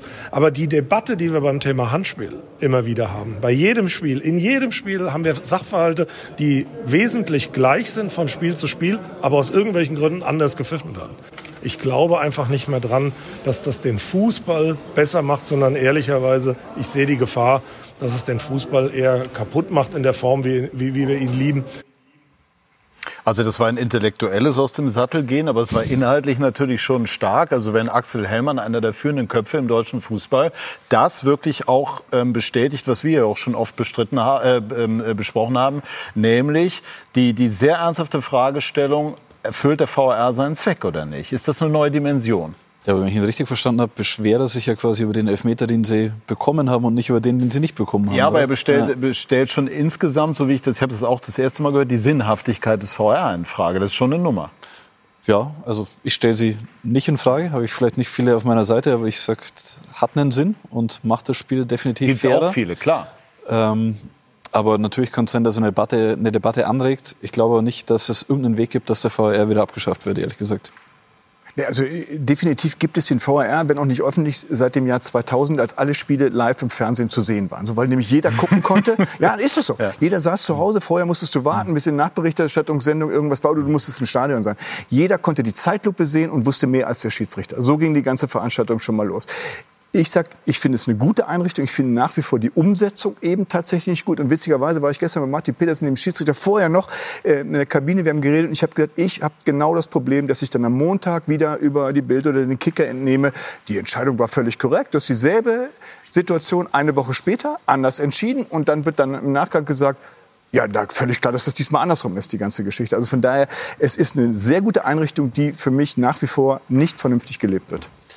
Wir sind jetzt sechs Jahre unterwegs, glaube ich. Wir haben dieselbe Diskussion wie vor sechs Jahren. Es hat sich nichts gebessert. Ob das jetzt an der Umsetzung liegt, an den Schiedsrichtern, an den Videoassistenten, das ist mir schlichtweg egal. Wir haben wenig bis nichts gewonnen und haben sehr viel verloren, weil es tra traut sich keiner mehr jubeln. Das heißt, die Emotion ist aus dem Spiel. Erst schaut mal jeder, war da vielleicht doch noch ein Fall, dann gibt es diesen Check. Das hat den Fußball kaputt gemacht, ein Stück weit. Ja? Und was Axel Hellmann sagt, da bin ich voll bei ihm. Wir haben dem Videobeweis eine Chance gegeben. Die Schiedsrichtergilde, Assistenten, Schiedsrichter, DFB, alle miteinander, haben es nicht geschafft, das so umzusetzen, dass die Leute sagen, das ist ein Erfolg und dass das die, das Spiel gerechter macht, Tobi. Also da können wir uns mal anders unterhalten. Das ist eine Fata Morgana, so ist es nicht. Das heißt, für mich ist er gescheitert und ich sollte da eine Diskussion entstehen, bin ich der Erste, der dahinter Axel Hellmann herläuft. Einmal noch zurück zu dir, Christoph. Uns läuft leider die Zeit weg. Aber was wünschst du dir von den nächsten Jahren? dass die Bundesliga wieder spannend ist als Fußballfan, wie wir es auch in diesem Jahr sehen, dass nicht äh, die Bayern äh, mit Abstand vorneweg äh, marschieren. Und du persönlich? Und äh, ja, für mich persönlich, äh, dass ich äh, zu meinem 80. Geburtstag hier von dir zu Sky 90 eingeladen werde. Wenn es die Sendung dann noch gibt, dann äh, kann ich dir das garantieren. Okay, super, ich bin Also, dabei. Sehr schön. Und Michael Leopold ist auch wieder da. Leo, die XXL-Highlights warten. Und was, äh, worauf dürfen wir uns da sozusagen einstellen? Wir gucken Leverkusen gegen Freiburg 2-1 steht. Noch ist nicht Schluss, aber es sieht verdammt nach Leverkusens Sieg aus. Äh, Christoph wird sich sicherlich freuen. Und ich freue mich auch, denn ich habe Axel Hellmann gehört und Didi gesehen und dachte mir, oh, ob wir heute noch auf Sendung gehen mit den XXL-Highlights. Ganz kurz, wie siehst du das? Ja, ich war ja bei dem Handspiel von Wolf äh, mit Mirko überhaupt nicht einer Meinung. Also das ist für mich, der guckt den Ball an und will den Ball schlagen, dann geht der Arm hoch. Äh, Das ist für mich absurd. Äh, der nicht gegebene Elfer ähnlich. Also ja, es sind natürlich auf alle Fälle zwei Szenen, die auch heute wieder dafür sorgen, dass völlig zu Recht diskutiert wird. Ja, das wird eine noch mal größer angelegte Debatte, dadurch, dass Axel Hellmann das eben noch mal aufgemacht hat. Also spannend auf alle Fälle. Und ähm, es war einfach schön, Christoph. Äh, ich gehe einfach mal zu dir. Es war schön, dass du da bist und dass es dir gut geht. Ich wünsche dir einfach, dass du weiter die Kraft hast, ähm, ja, gegen diese tückische Krankheit anzugehen. Bedanke mich ganz herzlich bei der Runde. Bedanke mich bei Ihnen, liebe Zuschauerinnen und Zuschauer, für Ihr Interesse bis hierher und verweise an Michael, XXL Highlights und danach die Dokumentation. Triumph und Skandale. Christoph Daum, schönen Abend noch. Tschüss und auf Wiedersehen.